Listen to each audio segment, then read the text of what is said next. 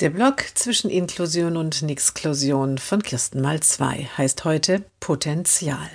Vor einiger Zeit war der Junge mit der Schule fertig. Eigentlich war für ihn die Werkstatt für Menschen mit Behinderung vorgesehen, sowie für fast alle seiner Klassenkameraden. Aber die Lehrer meinten, er könne es einmal in einer besonderen Berufsvorbereitung versuchen. Da gebe es bei ihm durchaus Potenzial.